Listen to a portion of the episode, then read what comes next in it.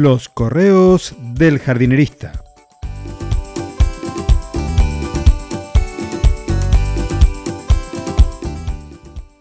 En el episodio de hoy, el arte de ver y una reflexión.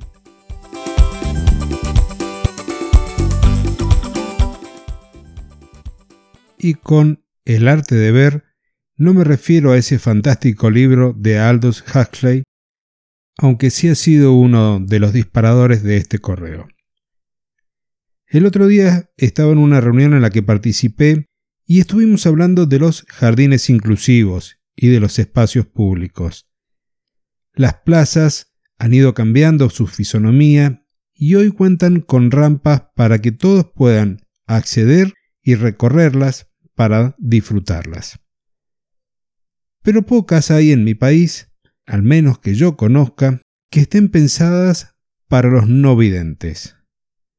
Y no me refiero a que tengan los pavimentos o las baldosas especiales para poder ayudar y guiar el recorrido, sino en cómo se señalizan o cómo se configuran para que puedan ser disfrutadas a pleno.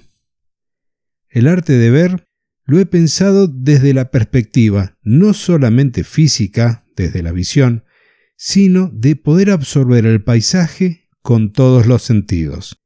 Sin entrar en términos filosóficos, físicos o neurológicos, me permito la libertad de considerar que todos generamos nuestras imágenes mentales. Y estas imágenes pueden venir a partir de formas no lingüísticas en la que la visión es una de ellas, pero también de los demás sentidos como el gusto, el tacto, el olfato o la audición. ¿Alguna vez te planteaste en recorrer y reconocer tu jardín o una plaza cercana y conectarte con ellos con tus ojos cerrados?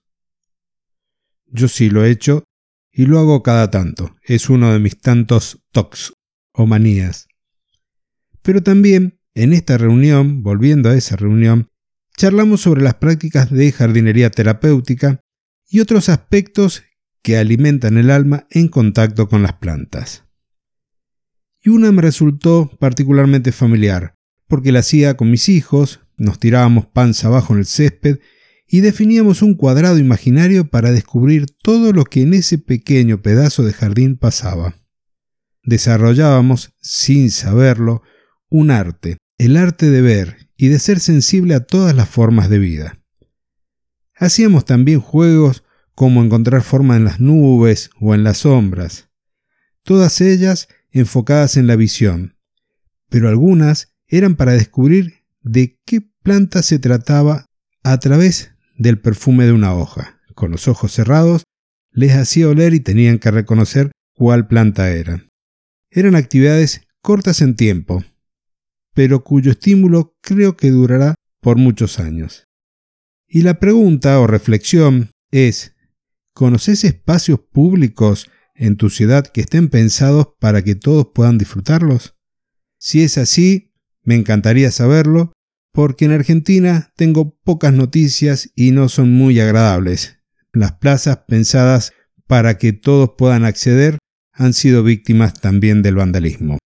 Y con esto te invito a una reflexión para el fin de semana. Por lo tanto, esto ha sido el correo del jardinerista de hoy.